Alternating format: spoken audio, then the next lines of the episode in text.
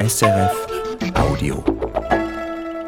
Jährlich im Januar wird die hübsche Schweizer Barockstadt Solothurn zur Schweizer Filmstadt. Wenn Geschäfte ihre Schaufenster mit Filmrollen und Kinoplakaten schmücken, die Cafés und Bars entlang der Aare auch bei null Grad rausstuhlen und das lokale Bier Öfi die Spezialausgabe Abspann braut, dann finden die Solothurner Filmtage statt. Die 59. Ausgabe geht heute Mittwochabend zu Ende. Eine Woche wurden hier Schweizer Langfilme, Kurzfilme, Spielfilme, Doc-Filme, Kinofilme, Fernsehfilme, Serien, Animationsfilme gezeigt und die ganze Filmszene Schweiz mischte sich und das filmbegeisterte Publikum. Im Kulturtalk ziehen wir Bilanz und schauen zurück auf die letzte Woche. Meine beiden Gesprächspartnerinnen sind Ruth Battig, Co-Initiantin von filmexplorer.ch und Künstlerin, und Marcy Goldberg, Film- und Kulturwissenschaftlerin mit Spezialgebiet Schweizer Film. Was schätzen Sie am meisten an den Solothurner Filmtagen, Ruth Battig? Ich finde es natürlich toll, hier das Kinojahr zu starten mit all den Leuten auf der einen Seite ist es eine Werkschau und man sieht sehr viele Filme, die man schon kennt, aber das ganz Tolle ist. Und da holt man sich so Energien, wenn man sieht, wie viele neue Filme gezeigt werden und vor allem auch von jungen Filmschaffenden. Sie, Marcy Goldberg, Sie haben an diesen Filmtagen auch Filmgespräche geführt. Sie machen das seit vielen Jahren. Was hatten Sie für einen Eindruck vom Publikum dieses Jahr? Also das Solothurner Publikum ist wie immer einfach sehr herzlich, sehr filminteressiert, ähm, sehr engagiert und ähm, das gibt auch eine schöne Energie. Ich mache sehr gern Gespräche mit Filmschaffenden vor Live-Publikum und wenn das Publikum sich so beteiligt mit diesem Interesse, ist das immer ein Highlight. Diese 59. Ausgabe der Filmtage, das war die zweite von Niccolo Castelli als künstlerischem Leiter der Filmtage. Sie beide, Ruth Bertig und Marcy Goldberg, Sie kommen schon seit Jahren zu den Solothurner Filmtagen. Was ist jetzt neu unter Castellis Leitung, Ruth Bertig? Er versucht wirklich, die, die Gesprächskultur zu fördern, indem er sich eben auch selber ständig zeigt in Gesprächen, wie zum Beispiel an diesem täglichen Moment Fare Cinema, die thematisch aufgebaut sind und wo Filmschaffende, aber auch Publikum einfach ins Kreuz gehen am Morgen früh und Gespräche führen mit den Anwesenden, aber auch da ist viel, ähm, ist Niccolo Castelli sehr involviert.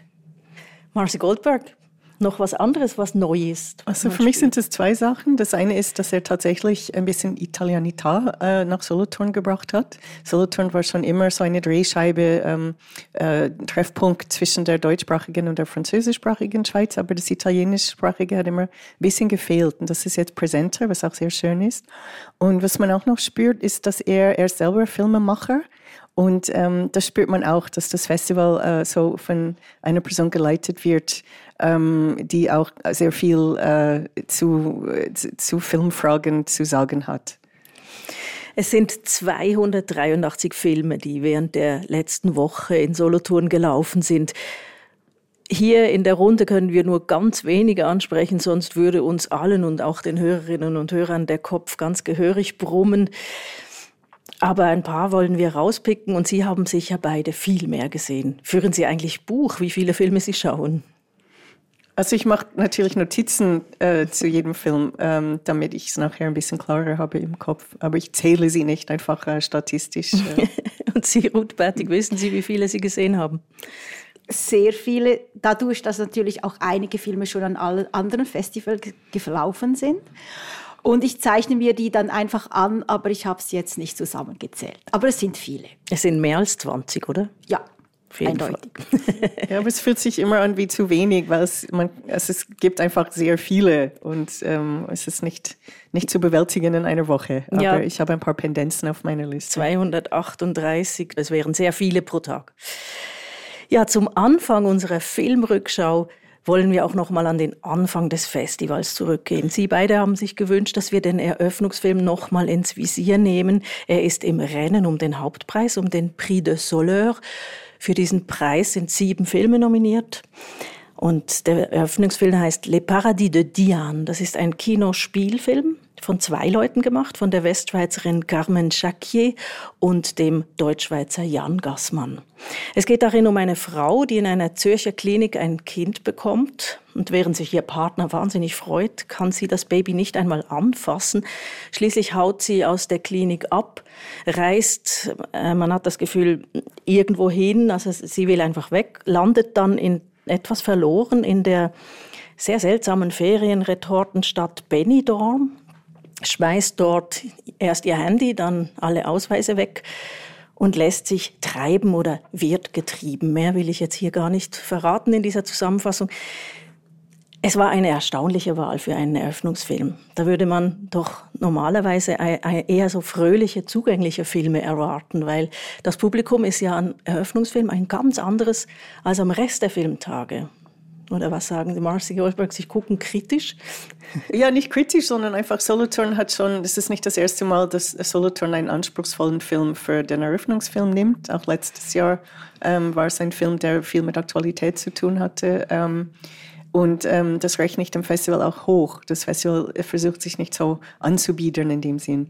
Ähm, und der Film hat mich sehr überzeugt. Er ist einfach filmisch sehr, sehr stark. Es gibt Filme, wo ich merke, einfach vom ersten Bild an, das wird großartig sein. Und dann ist es wie fast egal, was das Thema ist, obwohl es überhaupt nicht egal ist. Wir reden dann noch über das Thema. Aber ähm, die zwei, sie haben einfach das filmische Erzählen so im Griff ähm, mit Bild und Ton und mit Einstellungslänge und überhaupt ähm, Schauspielführung, dass ich mich einfach sofort äh, einfach in diese Welt begeben konnte. Und ich war bis zum Schluss fasziniert. Also Sie sagen, es kommt gar nicht darauf an, was im Film ist, solange der Film richtig gut ist und man präsentieren kann. Es gibt in der Schweiz richtig gutes Filmschaffen. Also nicht, dass es nicht darauf ankommt. Ich finde es auch sehr wichtig, dass äh, Sie dieses Thema gewählt haben oder auch die Frage von einer Frau, die äh, mit der Mutter, mit ihrem Muttersein hadert. Das ist auch ähm, ein sehr wichtiges Thema und ein Thema, das viel zu wenig behandelt wurde, nicht nur im Film, sondern überhaupt in, in der Gesellschaft und in der Kultur. Ähm, also ich will nicht sagen, dass das nicht relevant ist, sondern einfach, dass es Leute gibt, die sehr begabt sind fürs filmische Erzählen. Mhm. Und ähm, das, das spüre ich dann irgendwie. Es ist halt einfach so atmosphärisch von der Stimmung her hat mich gepackt. Und ich denke, es war einfach auch ein Film, der eben nicht die Geschichte einfach schreibt, sondern es ist nur das Mittel des Films, lässt diesen Film so entstehen. Und ich fand es wirklich sehr überzeugend, wie man in diese Figuren eintauchen konnte. Ich kann verstehen, dass, dass vielleicht jemand sagt, nein, das geht mich jetzt gar nichts an, ich will mich da nicht reingeben. Aber das ist ja dann eine andere Frage. Wenn man rein vom Filmischen her schaut, es ist so konsequent und so nicht einfach dem Zuschauenden zu gefallen, sondern konsequent die Figur bis ans Ende zu führen. Und ich habe selten, glaube ich, so stark etwas gespürt, wie diese Figur von dieser Diane der Welt abhanden gekommen ist. Mhm. Und und dass diese filmischen Bilder dann äh, im Süden Spaniens in einer Ferien äh, quasi Resort so wie eine Art kaleidoskopisches Zerfallen, wie ein Spiegel, der zersplittert und nur diese Regentropfen noch da sind. Ich fand das wirklich, muss ich ganz ehrlich sagen, ganz großartig, wie sie das geschafft haben. Also ein großartiger Film. Ähm Mars Goldberg, Sie haben es vorhin gesagt, dass es nicht sehr besonders ist, dass Solothurn einen etwas thematisch auch herausfordernderen Film wählt, nicht einen sogenannten, auf Englisch sagt man Crowd-Pleaser, äh, ein Wohlfühlfilm, Wohlfühlkino. Das kommt an. Ähm, ja, er ist einfach nur gut. Und das merken die Leute. Das ist doch ein schönes Schluss. Und es ist natürlich auch ganz toll, wenn wir jetzt wissen als Publikum, Eröffnungsfilm, Solothurner Filmtage und wir wissen jetzt in der Zwischenzeit, der Film geht auch an die Berlinale. Und das ist schon auch, glaube ich, als Publikum auch noch schön, dass man im Voraus diesen Film schauen konnte. Vielleicht können wir auch noch sagen, dass die beiden, die den Film gemacht haben, schon ihre Erfahrungen gemacht haben mit mutigen, sperrigen Werken. Ähm, sie hatten beide letztes Jahr auch ein je einen Spielfilm im Kino, Foudre von Carmen Jacquier und 99 Moons von Jan Gassmann. Und sie haben anhand dieser Filme gesehen, dass es durchaus ein Publikum gibt für diese Art von Erzählung und für diese ähm, mutigen Themen und auch ähm, einen sehr frischen Umgang mit Sexualität, mit Sinnlichkeit, mit körperlichen Fragen. Interessant an dem Film ist ja auch, dass er so selbstverständlich mehrsprachig ist, also zweisprachig jetzt in dem Fall, dass er von einer Westschweizer Filmemacherin und einem Deutschschweizer gemacht wird und das so ganz selbstverständlich ist. Das ist ein gemischt, gemischtes Paar. Er ist Deutschschweizer Zürcher, sie ist ähm, Roman und das wird auch nicht wirklich thematisiert. Im Spital werden beide Sprachen hin und her gesprochen. Das ist so ein bisschen typisch für die Filmtage hier, weil hier wird ja auch immer schon in den Eröffnungsreden werden beide Sprachen gesprochen. Äh, mittlerweile drei Sprachen. Die Solothurner Filmtage sind eben eine Werkschau des Schweizer Films. So wird es immer wieder genannt im Zusammenhang mit den Filmtagen, auch dieses Jahr im, in der Ankündigung, im Ankündigungstext Text der Medienmitteilung. Werkschau des Schweizer Films. Aber ich finde diesen Singular ein bisschen schwierig, weil den Schweizer Film, den gibt es ja nicht, da sind wir uns ja sicher einig. Ich würde vielleicht sagen, eine Auslegeordnung des Filmschaffens in der Schweiz. Hier kann man überprüfen, wie in der Schweiz filmisch auf die Schweiz und ins Ausland geschaut wird. Schon im, Eröffnungsfilm ist das so, man beginnt in Zürich und reist dann in eine völlig schräge Stadt, in dieses Benidorm. Die Blicke verändern sich, auch der Blick auf die Schweiz verändert sich. Und ich schlage vor, weil wir uns einschränken müssen hier in diesem Gespräch, möchte ich vor allem über die Innensicht sprechen. Also wer wirft hier welchen Blick auf die Schweiz? Und der erste, über den ich sprechen möchte, ist Filme über Ereignisse, die die Schweiz geprägt haben. Da gab es hier ähm, in den beiden Hauptsektionen je einen großen Film und in den Nebensektionen viele andere auch. Ich möchte beginnen mit Operation Silence, die Affäre Flückiger von Werner Swiss Schweizer. Der ist im Prix de Soleure. Daneben gab es beim ähm, nominiert für den Publikumspreis auch noch den Swissair Flug 100, Geiseldrama in der Wüste von Adrian Winkler. Aber starten wir mal mit Operation Silence. Das ist eigentlich eine historische Geschichte. Es geht darum, dass ein Soldat verschwindet. Es ist kurz vor der, vor der Jura-Abstimmung. Es verschwindet ein Soldat in der Kaserne in Bühr und man findet ihn ein paar Tage später tot auf. Ich will auch gar nicht zu viel erzählen, aber Werner Swiss Schweizer rollt diese ganze Geschichte ähm, exemplarisch auf in seinem Film mit Archivmaterial, mit Gesprächen, mit Zeitzeugen. Er geht an Ort. Was ist spannend an diesem Film oder was fanden Sie schwieriger? Ich finde, es ist sicher ein Film, der absolut in jedes Schulbuch für, für, für Film quasi gehört. Also es gehört eigentlich wie zur Grammatik der, der, der Schweizer Geschichte über den Film erzählt. Das fand ich spannend. Ich fand auch die Annäherung oder das Suchen sehr, sehr fundiert, recherchiert, zusammengetragen, die Details, dass man als Zuschauende, und ich würde jetzt fast lieber sagen Zuhörende, ähm, der Geschichte folgt und da sich wirklich ein Bild, also es ist so eine Art Tatortgeschichte oder ein Aktenzeichen XY und man ist so in diesem Drive drin mhm. und geht mit. Aber ich möchte sagen, für mich war es ein Film, der für mich auch ein Podcast hätte sein können. Also ich habe mir teilweise auch die Augen geschlossen und bin einfach diesem Drive, dem Erzählten. Mhm. Für mich war das wirklich eine Erzählung. Mhm. Also Film ist nicht so spannend wie die Geschichte, die äh, der Film erzählt.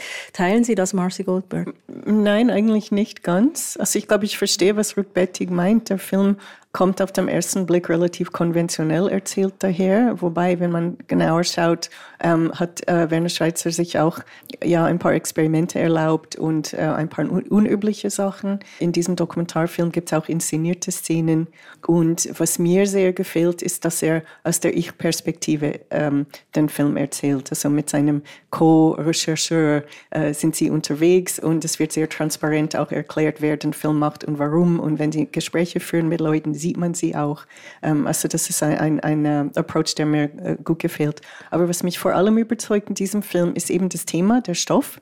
Und der Film steht in einer langen und wichtigen Tradition so des kritischen Heimatfilms in der Schweiz. Das sind Filme, die ähm, sich mit Schweizer Geschichte auseinandersetzen und auch kritische Fragen stellen. Und das führt zurück äh, zum Beispiel auch auf ähm, ja, den Film von äh, Dindo und Meyerberg mhm. aus den 70er Jahren, die Erschießung des Landesverräters Ernst S. Das war ähm, ein Fall, wo es heißt, oder die Kleinen hängt man und die Großen lässt man laufen. Diese Ungerechtigkeit, die immer wieder stattfindet, das auf Ebene von Entscheidungsträgern sehr viel schief läuft und dass diese Leute nie zur Rechenschaft gezogen werden. Und ich kann nicht zu viel mehr sagen, ohne zu viel vom Plot zu verraten.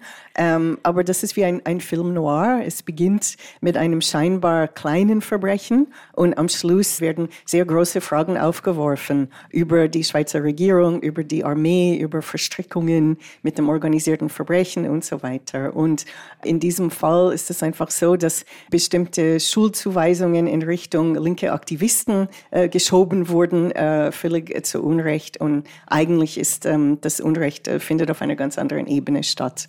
Und ähm, das ist eigentlich sehr subversiv, obwohl der Film von der Machart her vielleicht auf den ersten Blick ein bisschen harmlos daherkommt. Und das ist genau der Punkt.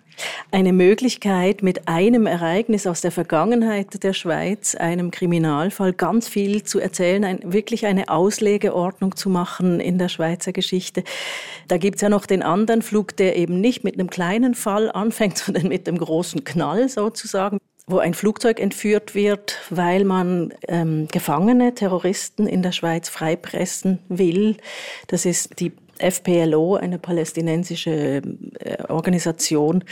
Spannende Geschichte, auch eine internationale Geschichte, aber ganz eine andere Geschichte als jetzt diese Operation Silos, auch ganz anders erzählt.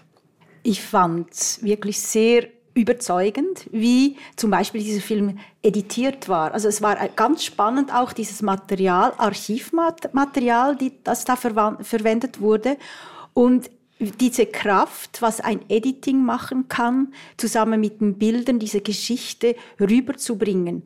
Und das hat mich jetzt bei diesem Film zum Beispiel sehr überzeugt. Und ich habe dann auch nachgeguckt, wer äh, die Montage gemacht hat. Und das war Adrian Eschbacher, weil ich glaube, das muss man wirklich hier in diesem Zusammenhang erwähnen, weil das da wirklich äh, große Kunst hatte da geschafft auch die Dramaturgie hinzubringen, dass diese Fragen über den Nahostkonflikt in dieser Art wirklich durchkommen, ohne irgendwelche Positionen zu beziehen, sondern das offen zu legen. Und das fand ich eine wirklich spannende Auseinandersetzung. Und auch die Frage was im anderen Film ja auch drin ist, einfach dieser Aktivismus, der ich übrigens überall ein wenig festgestellt habe, in, in anderen Filmen auch noch, auch Kurzfilme gab es mehr. Es ist, es scheint so ein auch Thema zu sein, wie geht man eigentlich mit etwas um, wenn man selber nicht mehr damit wirklich einverstanden ist.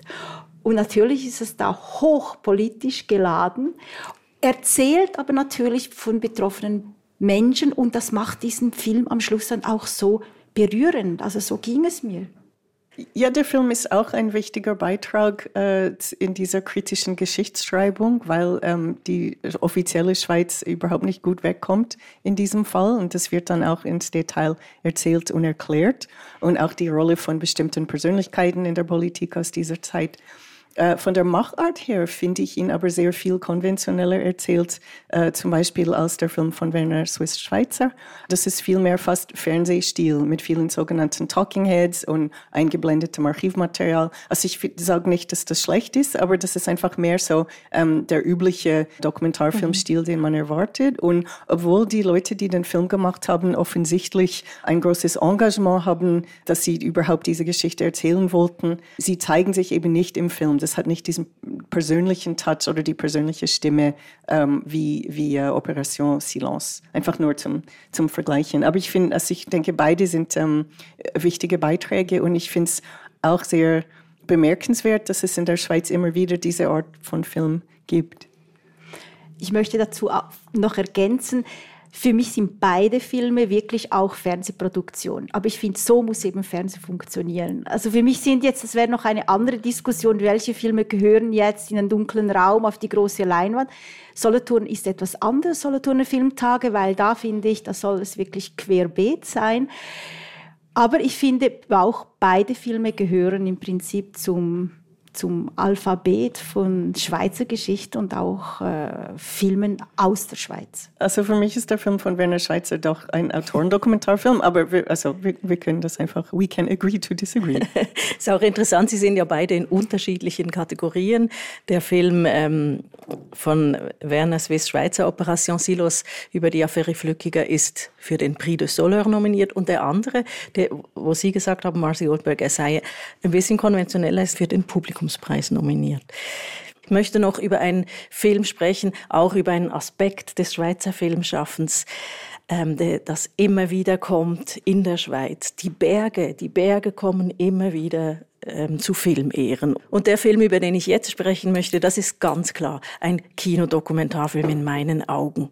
Er heißt Bergfahrt, ist von Dominique Margot und ist auch für den Prix du Public nominiert. Und Bergfahrt ist in meinen Augen kein klassischer Film, der die Berge in ihrer Schönheit ins Zentrum setzt, macht, macht er schon, aber es geht mehr darum, was passiert mit unseren Bergen. Es geht mehr darum, was macht eigentlich der Mensch, was machen wir Menschen mit und in den Bergen und wir machen sie auch ein Stückweise kaputt etc. Es sind ganz viele Leute äh, porträtiert, die ganz unterschiedlich in den Bergen, mit den Bergen und über die Berge arbeiten. Und mir hat der einfach wahnsinnig gut gefallen. Das war so für mich einer der eins der Highlights hier an den Solothurner Filmtagen. Wie ist es Ihnen mit diesem Film Bergfahrt von Dominique Margot gegangen? Ruth Wettig? Es war jetzt nicht mein Highlight. Ich kann absolut teilen, dass ich nachher nach dem Schauen des Films rausgekommen bin und ich habe mich dann selber danach gefragt, was sind meine Beziehungen zu diesem Berg, also diese Annäherung, die fand ich eigentlich auch sehr inspirierend, sehr schön und halt irgendwo noch nach. Muss aber sagen, ist jetzt mir trotzdem vielleicht durch, die viele, durch das viele Filmschauen etwas zurückgefallen. Mhm. Kann aber durchaus verstehen, dass die Zuschauer und Zuschauerinnen hier auch den Berg mit sich nehmen nach dem Schauen des Films. Nur ist etwas interessant, das ist mir aufgefallen. Ich bin dann dem auch noch ein wenig nach und habe gemerkt, das ist einer der einzigen, glaube ich, Filme, die hier dieses Jahr wirklich den Berg thematisieren. Und das finde ich jetzt von dem her eigentlich noch ganz interessant. Ja, es gab eine Zeit, da hatten wir viele solche Filme über Berge und über Bergler, über Menschen in den Bergen. Ähm, Erich Langjahr ist ein, ein Vertreter dieses man könnte schon fast sagen, Genres, der sehr viel über die Bevölkerung der Berge, über die Arbeiten, die man in den Bergen ausführt, ähm, gearbeitet hat. Dominique Margot geht das aber ein bisschen anders an. Zum Beispiel porträtiert sie nicht nur, sondern sie bringt auch noch eine japanische Performance-Künstlerin in den Film rein, die dann in diesen Bergen steht, einmal auf dem Rhone-Gletscher mit einem Wahnsinnskostüm aus weißen Plastikstreifen, sieht aus wie so eine Schneeflocke, eine überdimensionierte, und ein japanisches Gedicht rezitiert über das Sterben der Welt. Also das sind dann so Momente, die diesen Film eben über eine Doku reine Dokumentation hinausheben. Also für mich war der Film tatsächlich ein Highlight. Äh, nicht nur vom, von, von, von diesjährigen Ernte, sondern auch überhaupt von den letzten Jahren. Äh, Brigitte Herring, Sie haben gesagt, dass es immer wieder Bergfilme gibt. Ich denke, die Berge sind oft die Kulisse in vielen Filmen. Und es gab auch immer wieder diese ethnografischen Studien über das Leben in den Bergen, was ich auch sehr wichtig finde, weil das ist auch ein wichtiger Bestandteil des Lebens in der Schweiz. Aber es ist nicht so oft, dass es einen Film gibt, wo die Berge die Hauptrolle spielen. Und das ist in diesem Film der Fall. Äh, es gibt äh, eine Reihe von Personen, die über ihre persönliche Beziehung oder ihre berufliche Beziehung zu den Bergen erzählen. Aber eigentlich ist die, die Hauptrolle wird von den Bergen selber gespielt. Und ähm, der Film rechnet ab mit bestimmten Klischees über die Berge.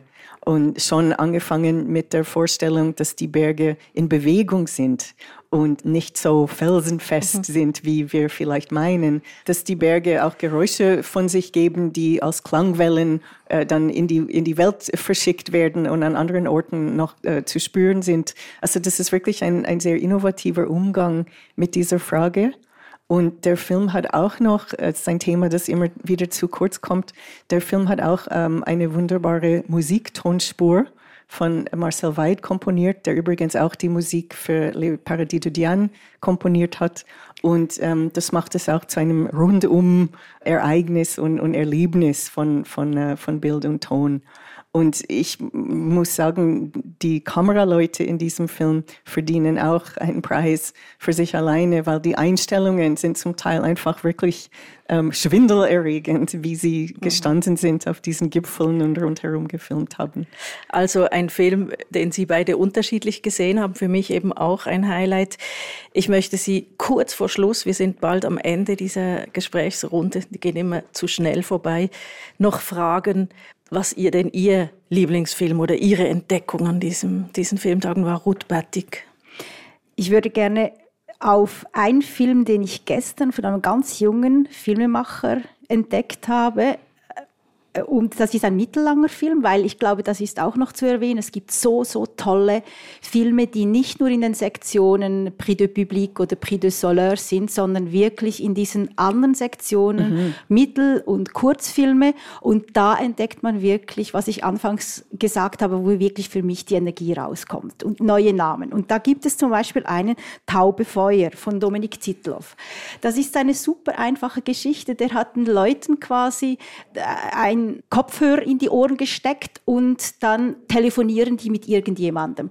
Und man hat nur so, so Stücke und es ist unglaublich gut geframed, also das, mhm. das, die Filmausschnitte, die Kamera, wie die gefahren ist. Und man taucht einfach in Innerlichkeiten von diesen Menschen, die da sprechen, ein.